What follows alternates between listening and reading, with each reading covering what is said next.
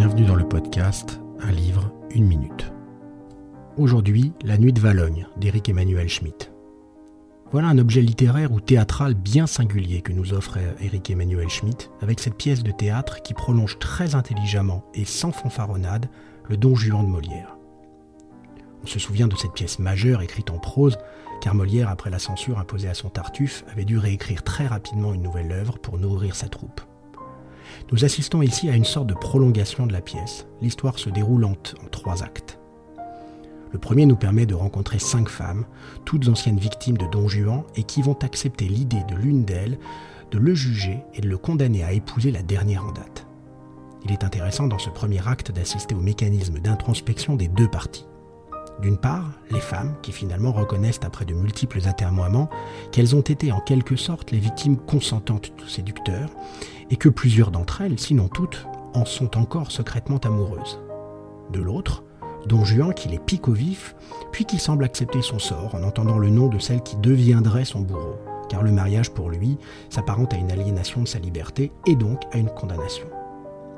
Durant le deuxième acte, on assiste à l'explication du héros, nous donnant à comprendre, ainsi qu'à ses juges, qu'amour et engagement n'ont rien à voir, et donc que le mariage ne lui fait finalement pas peur. Angélique, sa promise, lui donne sa vision de l'amour qui finit par l'émouvoir. Mais les femmes décident de changer le chef d'accusation et il sera finalement jugé pour ce qu'il est, un vil séducteur. Celui-ci revient au troisième acte, vieilli et fatigué, et Sganarelle, son fidèle valet, nous raconte le lien qui unit finalement son maître et Angélique. Le frère de cette dernière s'étant lié d'amitié avec Don Juan et réalisant la manière dont il n'avait pas réussi à protéger sa sœur de notre héros, le provoque en duel et se laisse tuer.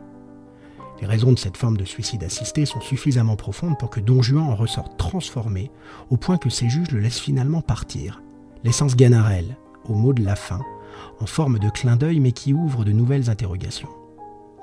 En substance, il s'agit d'une pièce de théâtre et d'une entreprise assez étonnante.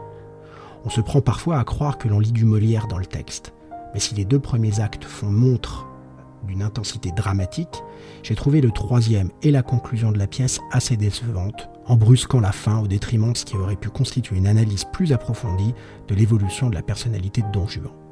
Je resterai toutefois attentif aux prochaines représentations de la pièce, car je serai intéressé de la voir jouer.